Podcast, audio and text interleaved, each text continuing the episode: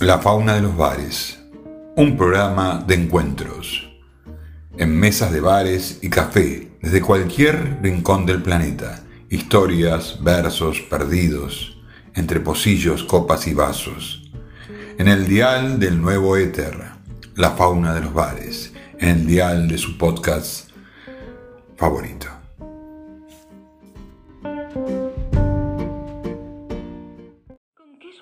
Detective privado? Creí que solo existían en los libros o que eran unos hombres pringosos que husmeaban por los pasillos de los hoteles. Caramba, no va muy arreglado. Ni tampoco soy muy alto. La próxima vez vendré con tacones, corbata blanca y una raqueta de tenis. Dudo que eso le sirviera de algo. Bien, ¿y sobre ese asunto de papá, cree que podrá resolverlo? No será difícil. ¿De veras? Creí que un asunto así requería algún esfuerzo. No demasiado.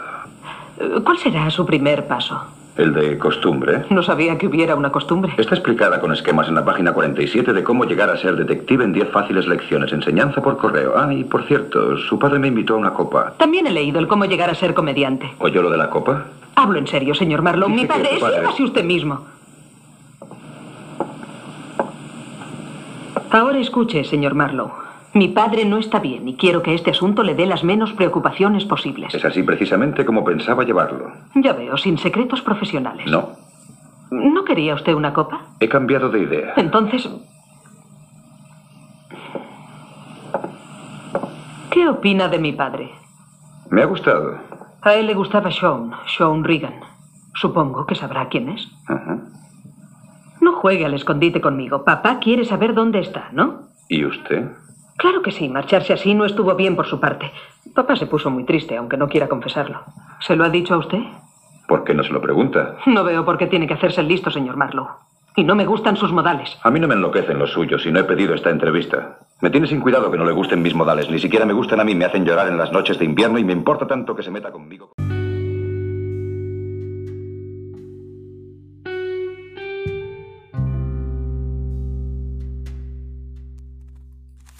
Bienvenidos a un nuevo episodio de La Fauna de los Bares. Acaban de escuchar un diálogo increíble entre eh, Humphrey Bogart y Lauren Bacall. Eh, en la película The Big Sleep, El sueño eterno, eh, de Howard House, 1946. Esta película está basada en un libro de Raymond Chandler y adaptada por nada menos que William Faulkner, el hombre de las oraciones interminables. La, el- la de esta película es básica. Eh, un millonario, un general con mucho dinero, excéntrico, tiene dos hijas muy hermosas, involucradas en asuntos turbios. Desde entonces, bueno, decide llamar a un detective privado eh, que es Philip Marlowe para que resuelva sus entuertos familiares. Ahí va Marlowe por toda la película, metiéndose en problemas, lo revientan a trompadas, bueno, todo lo que ustedes quieran. La película es muy ambigua, va una punta a la otra, no está muy clara, pero increíblemente es llevadera. Es quizás por la magia de Humphrey Bogart interpretando a este detec- detective fantástico, Marlowe. Eh, el secreto, Chandler. Chandler es un, economista de la palabra, es... ¿Cómo explicarlo? Es un, un escritor de una talla impresionante. Eh, a continuación vamos a ver una escena del bar del largo adiós, en el que está basado El sueño eterno. Y hay mucha diferencia entre ver una película y leer un libro de Chandler. Igual yo sigo recomendando, sí, el libro de Chandler, El largo adiós.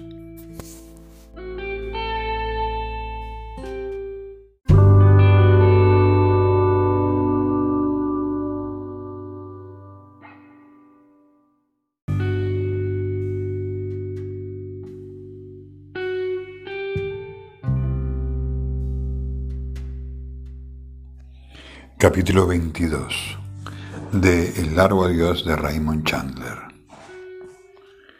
El bar Víctor estaba tranquilo y silencioso. Había una mujer sentada en un taburete del mostrador. Llevaba un traje sastre de color negro que, por la época del año en que nos encontrábamos, no podía ser de otra cosa que de alguna tela sintética como el orlón. Estaba bebiendo una bebida de color verdoso pálido y fumaba un cigarrillo en larga boquilla de jade. Tenía esa mirada sutil e intensa que a veces evidencia neurosis, a veces ansiedad sexual y otras es simplemente el resultado de una dieta drástica. Me senté dos taburetes más allá y el barman me saludó con una indicación de cabeza, pero no sonrió. Un gimlet, dije, sin bitter. Él puso la servilleta delante de mí y siguió mirándome. ¿Sabe una cosa? me dijo con voz amable. Una noche oí lo que hablaban usted y su amigo, y entonces conseguí una botella de ese jugo de lima de marca, pero ustedes no volvieron, y acabo de abrirla recién, esta noche. Mi amigo se fue de la ciudad, contesté. Uno doble, si está de acuerdo, y gracias por haberse tomado la molestia. El barman se alejó. La mujer de negro la mujer de negro me dirigió una mirada rápida y después siguió mirando su vaso. Tan poca gente los toma, murmuró tan despacio que al principio no me di cuenta de que me estaba hablando. Volvió a mirarme de nuevo. Tenía ojos oscuros y muy grandes y las uñas más rojas que hubiera visto en mi vida. Pero no tenía el aspecto de un programa fácil y en su voz no había ningún indicio de que fuera una buscona. Me refiero a los gimlets. Un amigo me enseñó a tomarlos y a gustarlos.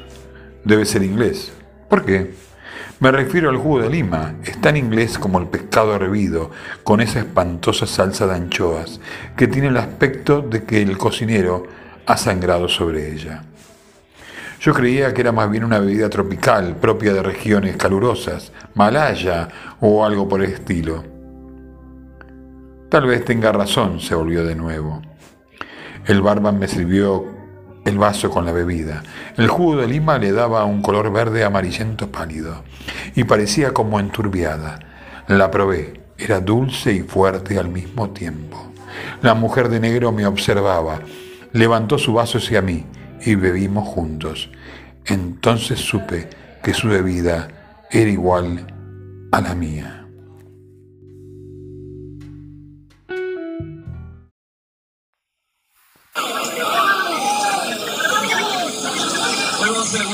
Por ahora,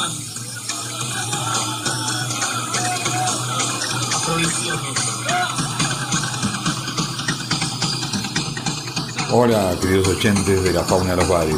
Hemos viajado en el tiempo. Ahora nos encontramos en un bar. Un bar llamado el Café Einstein. El mítico Café Einstein. Es el 23 de julio de 1983. Una banda under hace sus primeros acordes. ¿Sí? Era Soda Stereo en ese momento ignota banda New Wave. En ese lugar de Lander, fundado por Omar Chaván, desfilaron grupos como Los Violadores y El Gran Sumo. Y por supuesto, dio sus primeros pasos Soda Stereo. Hoy, en la fauna de los bares, en este episodio, algo de historia sobre el café Einstein uno de los pilares del under porteño en la década del 80. Aquí, en la fauna de los bares.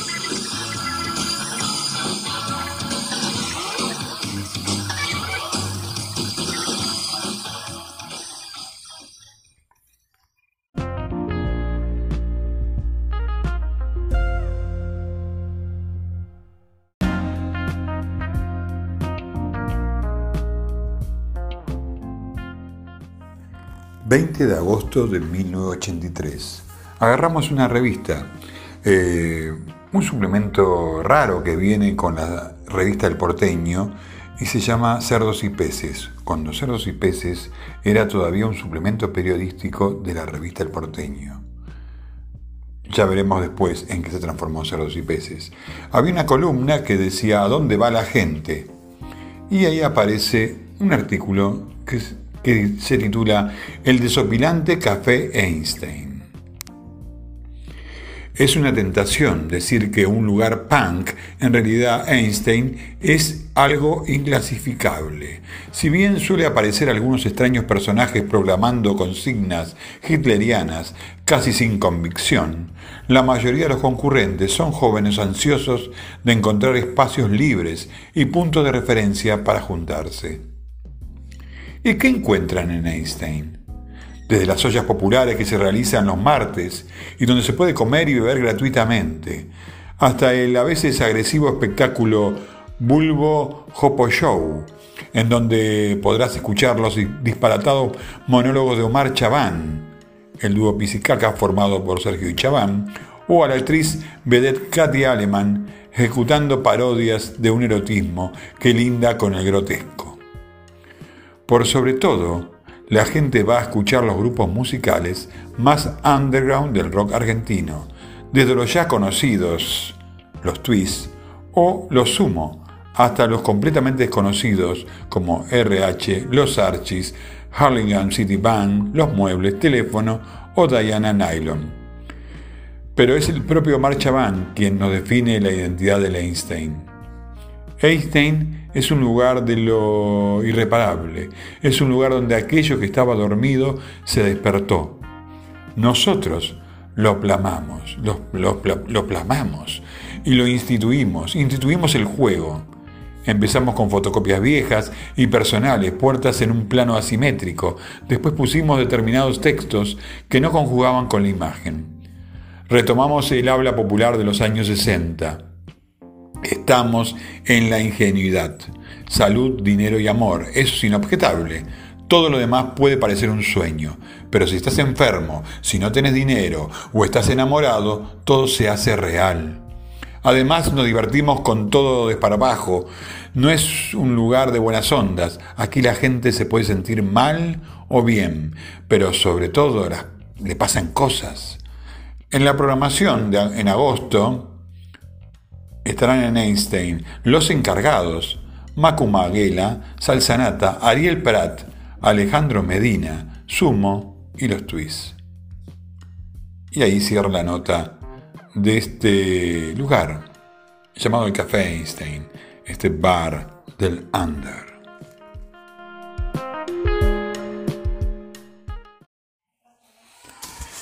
Entrevista hecha al baterista Charlie Aliberti, el baterista de Soda Stereo, en el año 2012 en el programa Buen Fin de en el canal C5N de Buenos Aires, Argentina, por Karin Cohen y Sebastián Basalo. Ahí cuenta algunos, un pedacito, estamos, vamos a ver un extracto, donde habla sobre el café Einstein y sobre el diciembre de 1983 en el mismo café. Y, tocábamos, mm, a ver, Soda y Sumo en un momento se habían convertido en, las bandas del under, ¿no?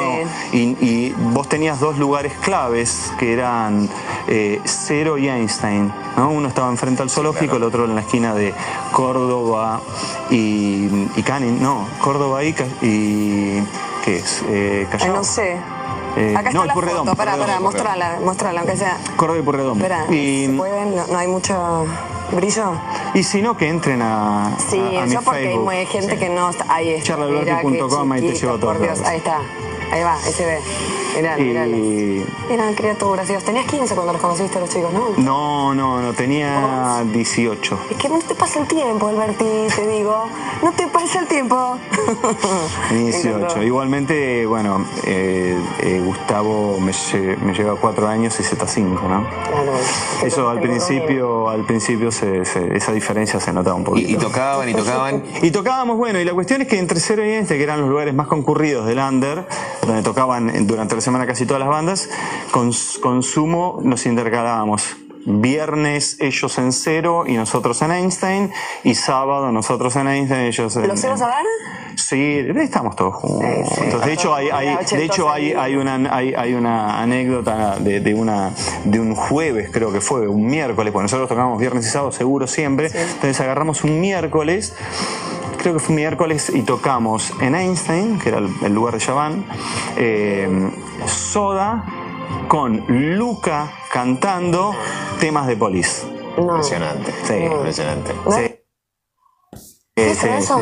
No sé. no era la época de no, no, había, no había teléfono, no había teléfono, no había nada. Pero fue tremendo, aparte pues viste sonaba Dios, tremendo. Te lo acordás, ¿Eh? ¿Te lo acordás? Me lo acuerdo porque fue fue increíble porque aparte él él venía de, Inglaterra y tenía muchísima onda, Luca, muchísima onda. y era tocar los temas que escuchabas todos los días. ¿Qué escuchas?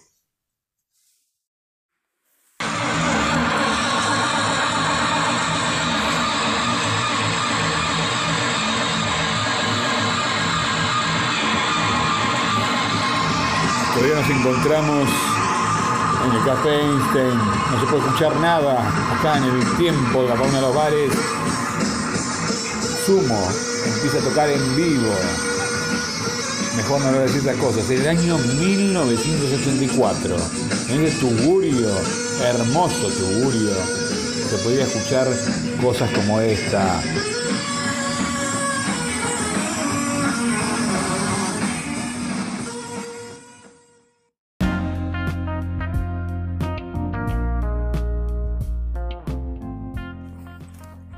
Existe una página, existe una página de la historia del rock argentino, 1965-1985, búsquenla, está en internet. El capítulo 21 voy a extractar acá, donde encontré material sobre el Café Einstein, que es el que hoy nos marca esta historia.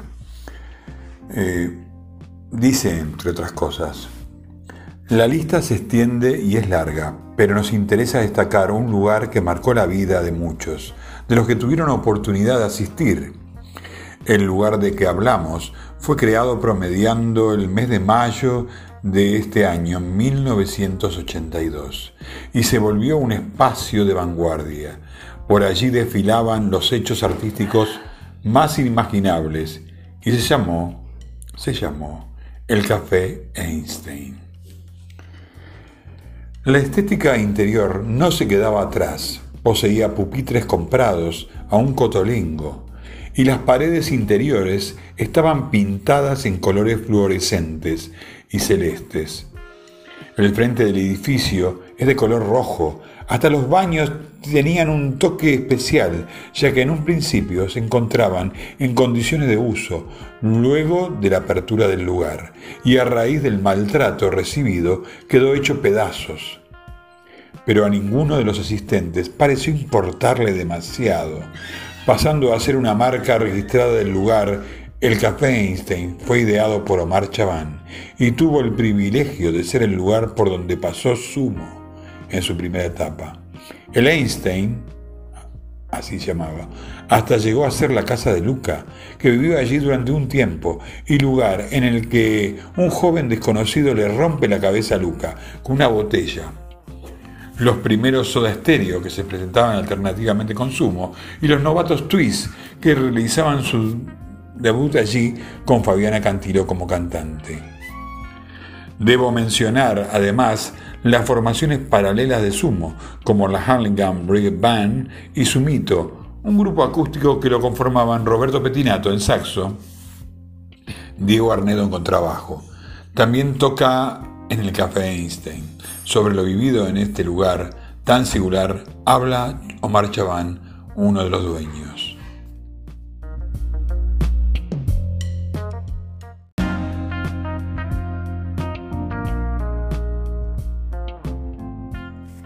Durante el primer año vino Soda Stereo a hablar.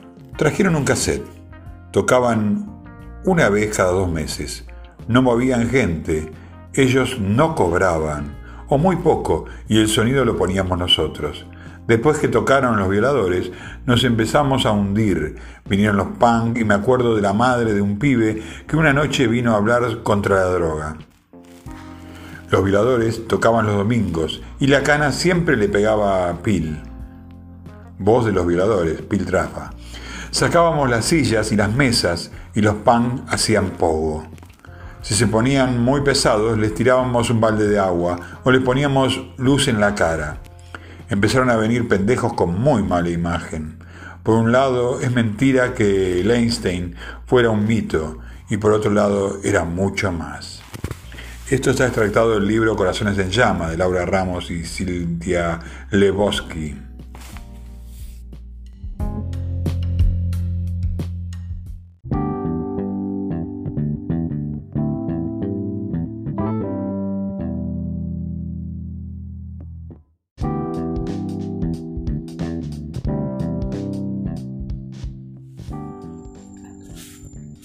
De las tantas anécdotas que dibujan un poco toda la locura del lugar es la siguiente, también extractada del libro de Corazones en Llama de Laura Ramos y Cindy Lebowski a Marchaván.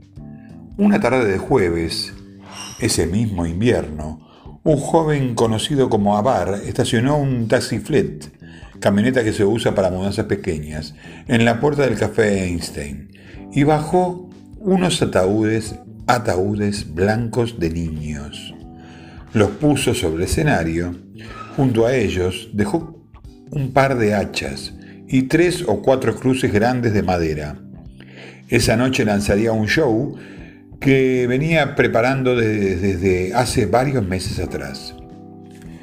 Pasadas las dos de la madrugada, comenzaron a escucharse unos violines disonantes. El artista, vestido con una túnica negra, atravesó el local corriendo y se trepó sobre el escenario tomó una de las hachas y comenzó a golpear violentamente los féretros, mientras la madera se partía en mil pedazos que saltaban sobre el público. De los ataúdes salían un olor nauseabundo. El público, el público estaba aterrado y el joven no dejaba de descargar hachazos, minuto a minuto.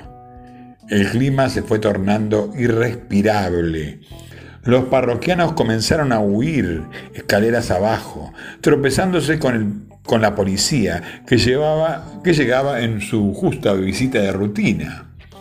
¿Y ahora qué carajo pasa? preguntaba uno de los agentes tapándose la boca con pañuelo.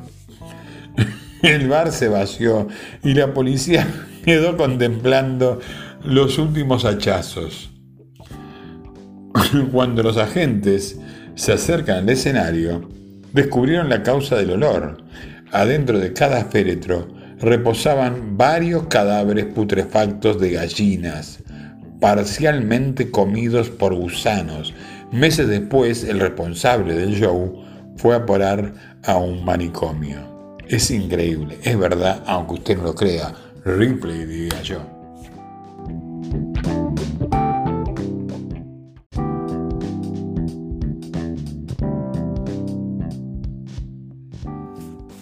Además, la relación con la policía nunca fue la mejor. Una anécdota sobre la inauguración lo muestra. Otro extracto del libro Corazones en Llama, que está acá en la historia del rock, en esta página web. La policía caía regularmente y regularmente se llevaba gente. El día de la inauguración tocaron los Twists, con la primera formación de Pipo Chipolati. Daniel Melingo, El Gonzo Cano y Fabiana Cantilo era la cantante. Los Twists, por esos tiempos, tocaban a cambio de tragos. Esa primera noche subieron al escenario tardísimo porque argumentaron que no les habían pagado lo suficiente. Entiéndase, no habían bebido lo suficiente. Durante una función en la que cantaban el hit Los Cieguitos, en el momento mismo en que el gonzo quitaba la pitillera de su saxo para imitar el sonido de una sirena policial, y Pipo cantaba, ¿dónde vive? ¿Dónde trabaja? ¿Usted quién es? Irrumpió la policía. Todos escucharon claramente a Pipo susurrando fuera del micrófono. Es la cana de verdad. Tiren todo. Ese día, como muchos otros, se llevaron la totalidad de los asistentes, incluso a los dueños. Increíble. Así era el café Einstein.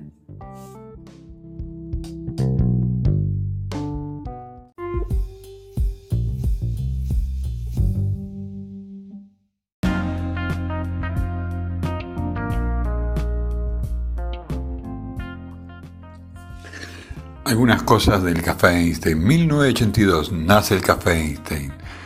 Hernán Pilet recuerda, Chaván abrió el Café Einstein en mediados del 2 de mayo, de mayo en sociedad con Sergio Einstein, un descendiente de alemanes llamado Helmut.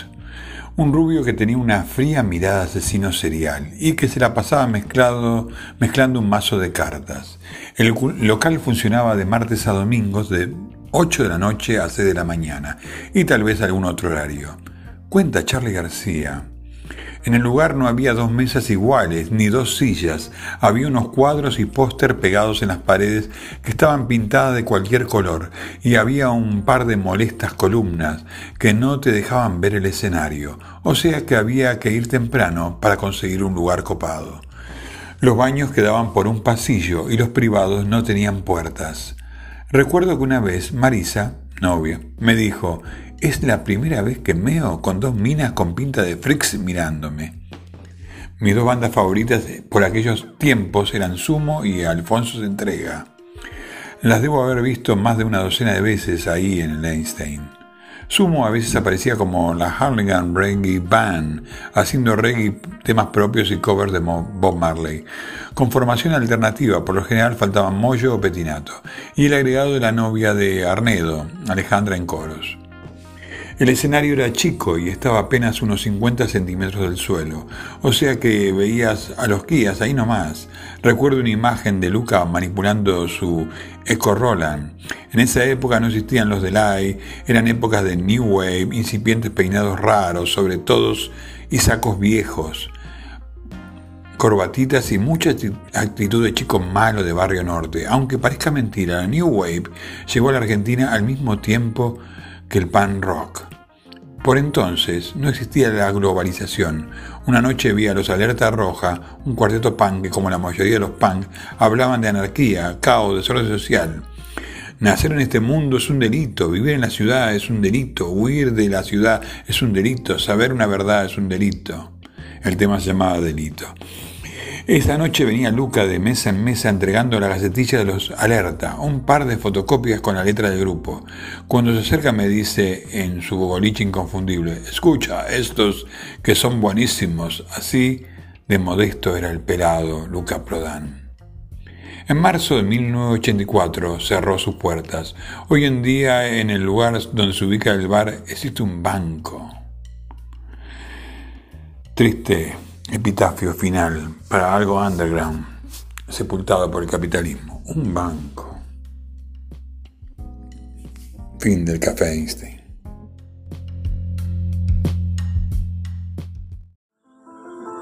Mi nombre es Jim Lincoln.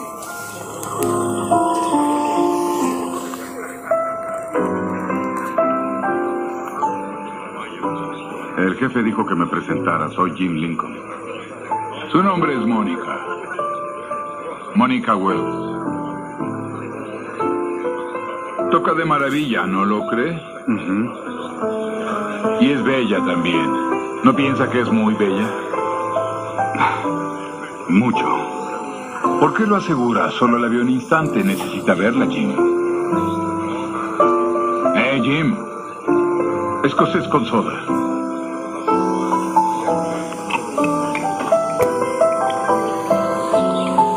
Sírvale a ella.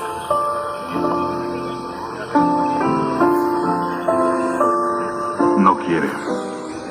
Tal vez lo haga si se le sirve. Yo pagaré.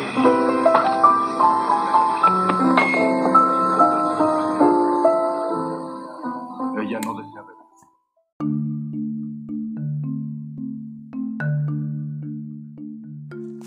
Lo que acaban de escuchar es el primer episodio de la temporada 1 de El Fugitivo, protagonizada por David Jansen, de la era dorada de la serie de televisión.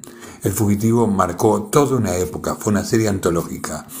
Trataba de un médico pediatra, Richard Kimball, que llega a su casa y encuentra a su esposa muerta, asesinada, por un hombre mango que huye de la escena del crimen, pero nadie le cree y es acusado y condenado a muerte. En el interín escapa y se dedica a perseguir por todo el país a ese hombre manco que es el verdadero autor de el homicidio de su esposa. Es una serie bárbara. En el primer episodio, vamos a aclarar que Richard Kimball va por todo el país asumiendo un montón de identidades, entrenador de box, enfermero, todo, de todo. Y en el primer episodio, que acaban de escuchar, su primer oficio fue de barman, de atender un bar. No podía estar, no podía dejar de estar en la fauna de los bares.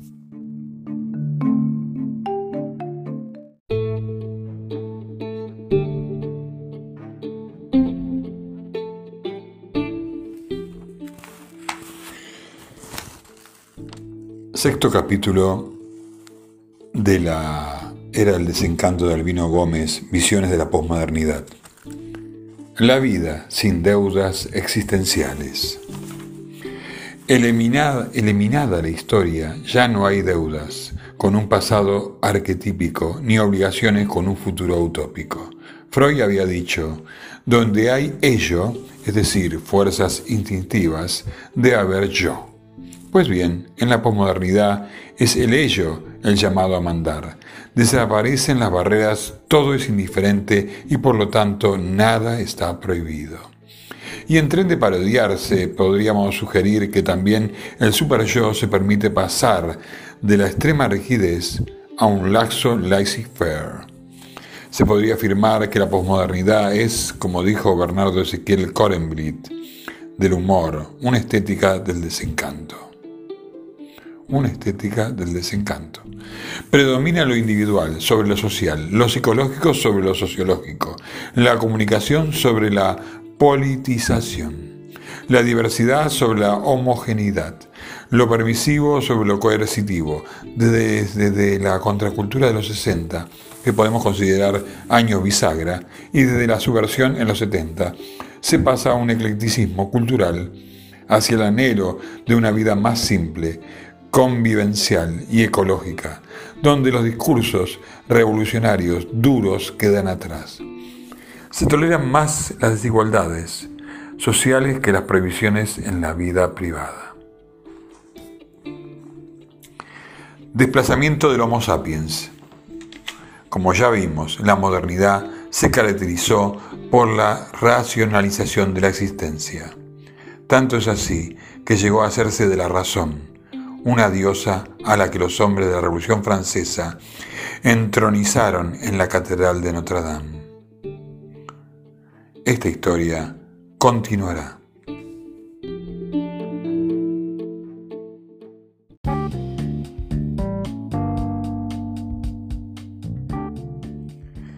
Historias sobre el bar. Para comenzar a hablar sobre el origen del bar, debemos remontarnos bastantes años atrás. Este establecimiento aparece en el antiguo pueblo griego, época de Pompeya, hasta la Edad Media, donde se desarrollaron los establecimientos en los cuales se vendían bebidas.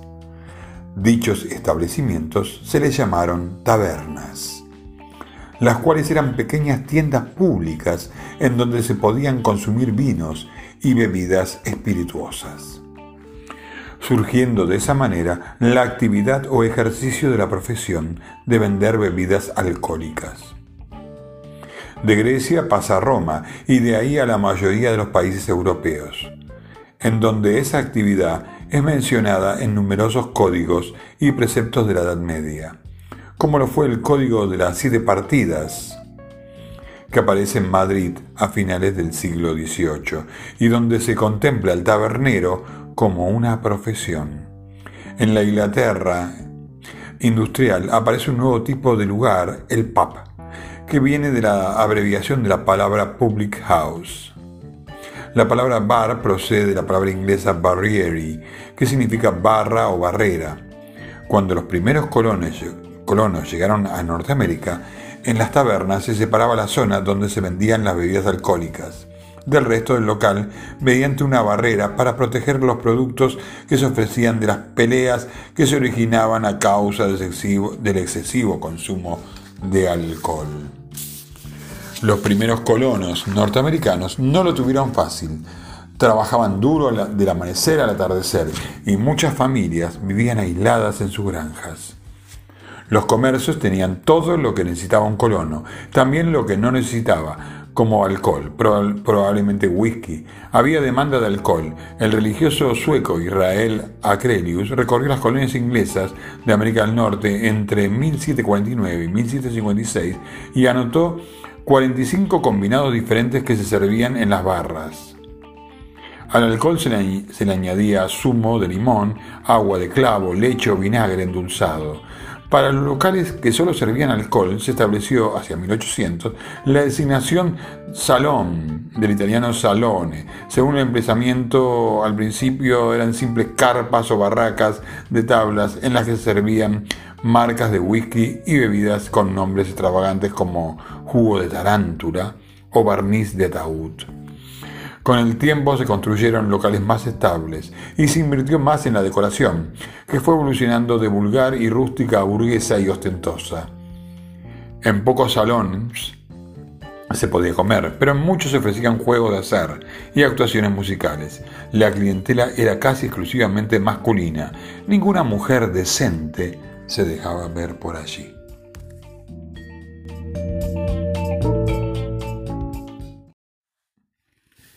Un clásico, los Guarana, pero con D'Angelo, Spalter y compañía, pero en otro lugar, en México, en Sábado Gigante. Un cliente difícil, un bar. Escuchen. Mira, este tipo es loco. ¿Qué? ¿Sabes lo que hace? No. Ahora vas a ver, se sienta, me pide un café. Después que. Sí, cuando entra. llega el momento, sí, vas a ver, cuando llega el momento de pagar, me tira la plata al suelo. Pará. Me tira la plata al suelo. Si pero van tirando los muebles dentro de una plata también. Sí, yo no. Ahora vas a ver. No, que te tiren la plata al suelo no puede ser. Buenas tardes. ¿Hay café? Hay café. Tráigame un café. Bien, señor. Café, café, ¿eh? No jugo el paraguas. Café. Café, café, ¿eh? no jugo de paraguas. Está más loco que una cabra este. Sí. ¿Sí va a ser, señor? ¿Cuánto vale este café? 45. 45. 10, 20, 30, 45. Cóbrese.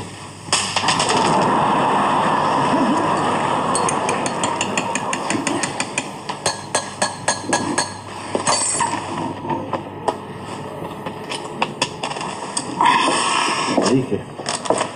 Es que para matarme. Es loco. Loco y medio es. Así que. Pero siempre te hace eso. Siempre es eso. Mateo, que me par- Garzón, Ay, otro, otro. Ya. Sí, señor. ¿hay café? Sí, hay café. sí. Tráigame un café. Otro café. Otro café. Sí, hoy está más loco que nunca, ¿eh? Otro. Toma. Llévalo otro. Saque este café. Sí, iba a ser eso, señor. Póngase el café acá. ¿Cuánto vale este café? Lo mismo que el otro, 45. 45. Sí. 10, 20, 30, 45. Cóbrese.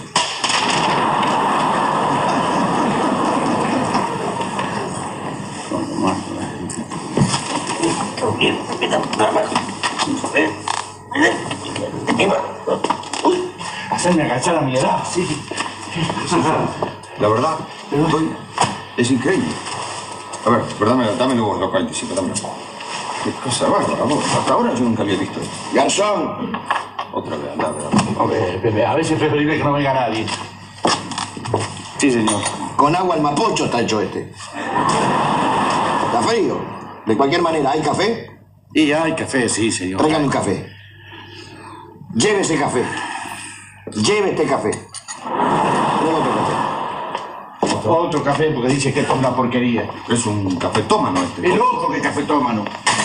Escuchame. Loco y medio, eh. Bueno, toma. Entonces hay que tener una paciencia. Se acabó la época de los esclavos ya. Señor y café. ¿Cuánto vale este café? 45. No tengo cambio. Le doy 50, cóbrese.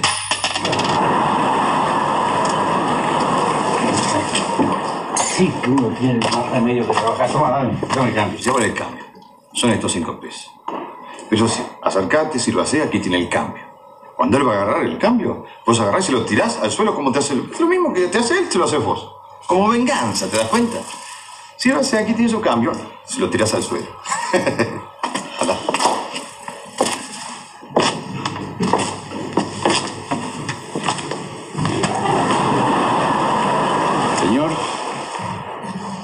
Este es su vuelto. Ah. ¿Cuánto es eso? Cinco. Cinco. 5, 15, 25, 35, 45. Tráigame otro.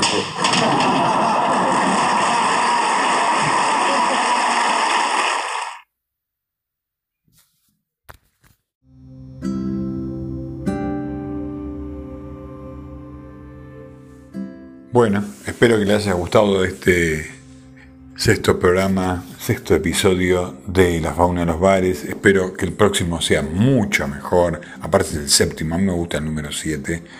Eh, perdonen los errores, hago lo que puedo y les prometo que va a ser mucho mejor. El poema del final hoy es Liber Falco. Eh, es montevideano, de 1906 a 1955 fue su breve existencia. Eh, es un poeta como pocos. Y el poema que voy a leer hoy es La moneda. Se lo dedica a Carlos de Denis Molina y está escrito en el libro Tiempo y Tiempo, Liber Falco, La moneda. Mira como los niños en un aire y tiempo de otro tiempo ríen, como en su inocencia la tierra es inocente, y es inocente el hombre. Míralos como al descubrir la muerte mueren, y ya definitivamente, ya sus ojos y dientes comienzan a crecer junto a las horas. Deja que ellos guarden sin saberlo el secreto último de su inocencia, nuestro último sueño ya olvidado. Cuando todo termine, deja que un niño lleve nuestra única y última moneda. Buenas noches, buenos días, buenas tardes. Esto fue La Fauna de los Bares. Los espero la próxima semana, en el próximo episodio, en el éter eterno.